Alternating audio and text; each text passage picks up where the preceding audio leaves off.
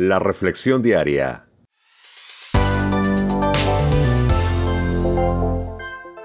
Juan Guillén. La vida de Daniel, fe y liderazgo en acción. Daniel capítulo 9, versos del 20 al 27.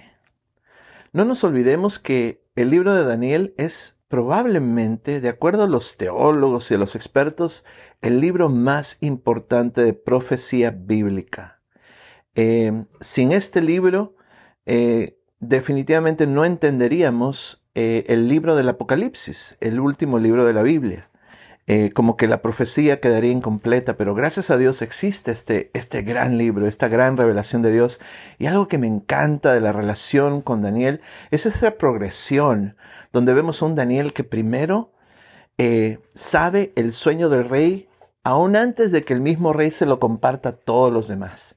Segundo, interpreta el, el, ese y esos sueños. Nadie más lo podía hacer, porque solo Dios le dio a Daniel esa capacidad.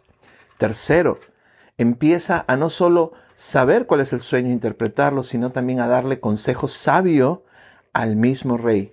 Cuarto, él mismo siendo ya un hombre maduro, un líder de experiencia, empieza él a tener sueños y alguien más se los interpreta a Daniel. Y ahora quinto, vemos cómo de una forma muy especial Dios envía un mensajero llamado Gabriel, porque ángel significa mensajero, un mensajero de Dios, Dios enviando un mensaje a la vida de Daniel. ¿No te encanta esta progresión?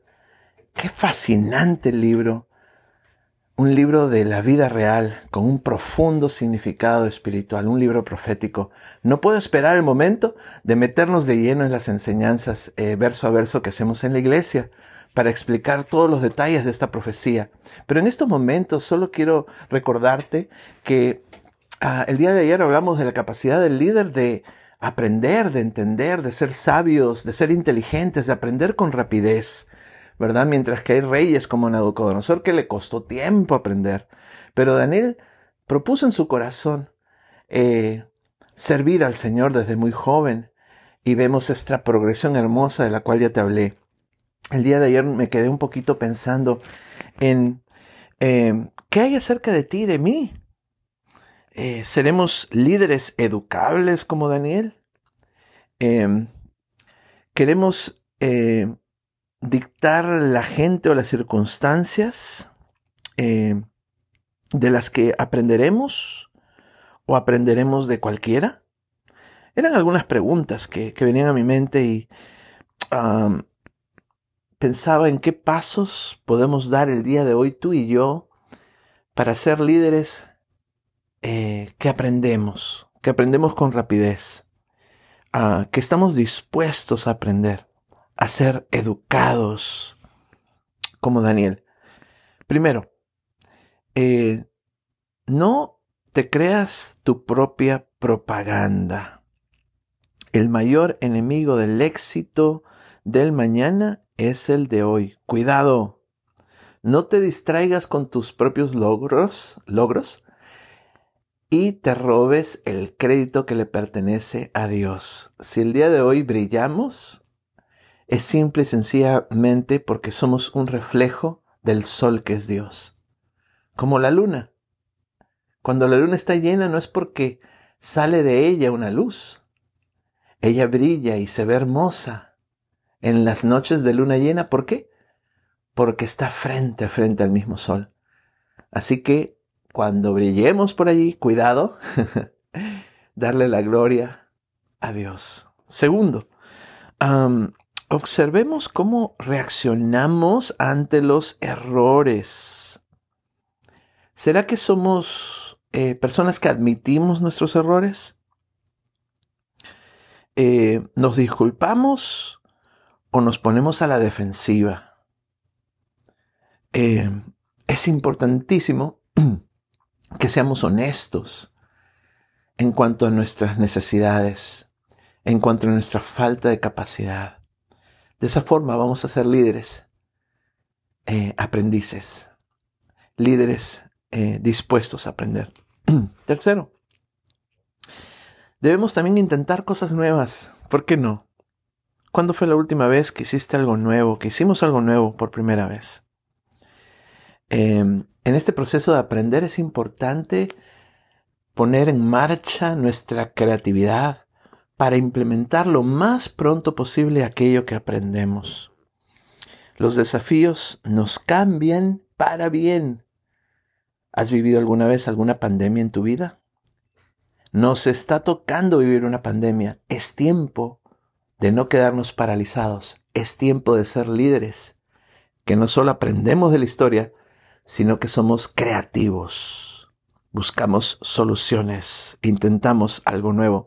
Cuarto, debemos ser líderes que crecemos en el área de nuestra fortaleza. A mí me tomó muchísimos años, varios años, este, aprender esto. Yo me acuerdo, yo dirigí un grupo grande eh, en la compañía de teléfonos en la que antes trabajaba, 38 personas. Y me acuerdo que llegué a la iglesia de Willow Creek a un summit y escuché una charla que cambió mi mente y mi corazón. Yo era de los jefes que les decía a los empleados que eh, se vuelvan fuertes en sus áreas de debilidad. Y eh, sin querer queriendo, los frustraba más.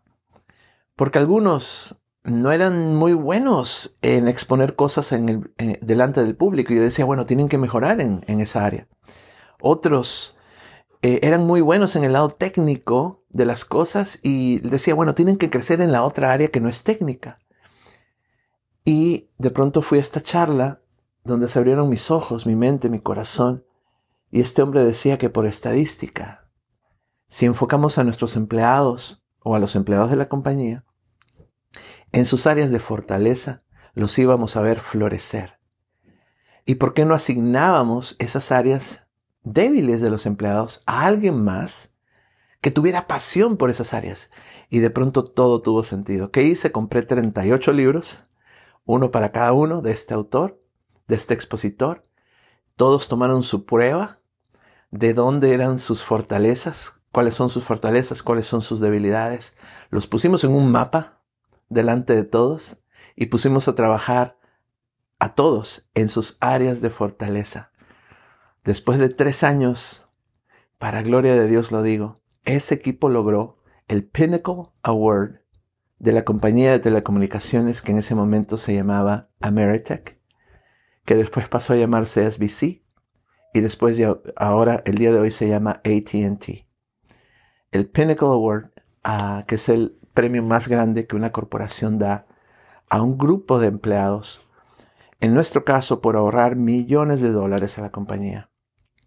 Así que definitivamente debemos de ser líderes eh, que crecemos en nuestras fortalezas. ¿Oramos? Padre nuestro, ayúdanos a no ser líderes orgullosos, que no le damos la gloria a Dios, que no creamos nuestra propia propaganda, sino que te demos las gracias a ti si en algo brillamos. Segundo, que seamos líderes que nos miremos al espejo y veamos cómo reaccionamos, si admitimos los errores que cometemos o no, si somos personas defensivas.